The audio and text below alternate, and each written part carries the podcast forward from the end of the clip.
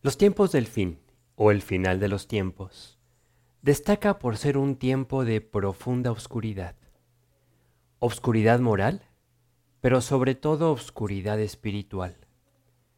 Dice la Biblia que el príncipe de la potestad del aire, el diablo, actuará sin freno en aquel tiempo, porque el Espíritu Santo será retirado dejando al mundo a merced de la acción y de las mentiras del engañador y de sus dos instrumentos de iniquidad, el anticristo y el falso profeta. Sin embargo, Dios no ha cambiado y nunca cambiará.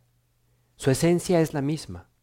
Y ese amor intenso, constante, eterno, seguirá siendo su aparición en la escena de un mundo que junto con sus habitantes está perdido y condenado. Y en ese tiempo de maldad desenfrenada, de afecto natural extinto, y donde la misericordia, en el mejor de los casos, será solo un recuerdo lejano entre los hombres, Dios sigue amándolos, a pesar de su incredulidad y rechazo al Creador. Ten presente esto. Quien viva la tribulación es porque no quiso ser salvado por Dios en este tiempo y por eso fue dejado atrás en el arrebatamiento. Dios dice en la Biblia que cuando el pecado abundó, sobreabundó la gracia. Y así, en el tiempo más negro de la humanidad, la misericordia de Dios seguirá brillando intensamente.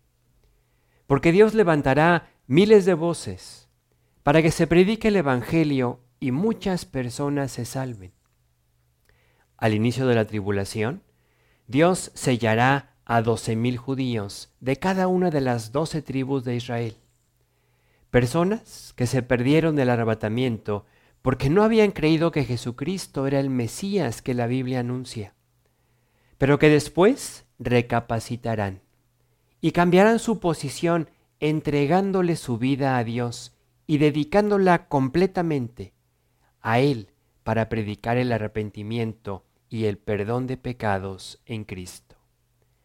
Estos 144 mil serán instrumentos en las poderosas manos de Dios, guardados por Dios para publicar su nombre e invitar a todos a venir a la misericordia del Señor.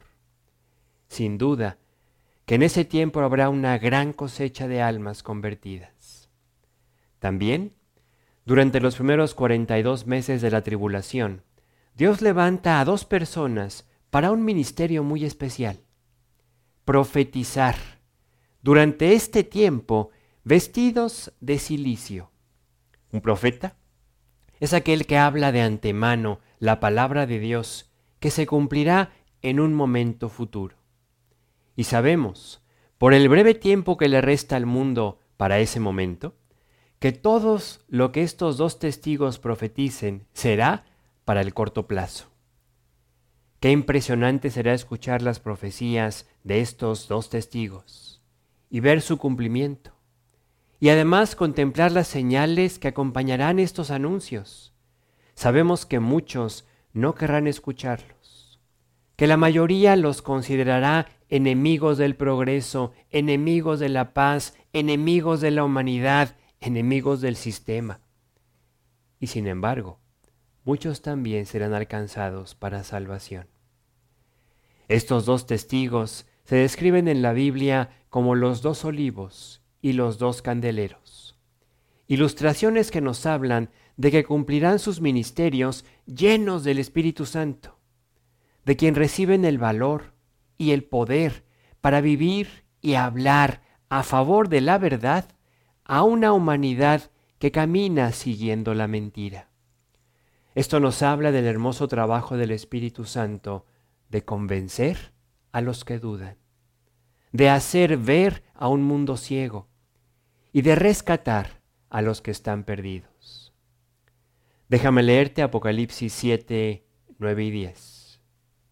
Después de esto miré, y he aquí una gran multitud, la cual nadie podía contar de todas las naciones y tribus y pueblos y lenguas que estaban delante del trono y en la presencia del Cordero.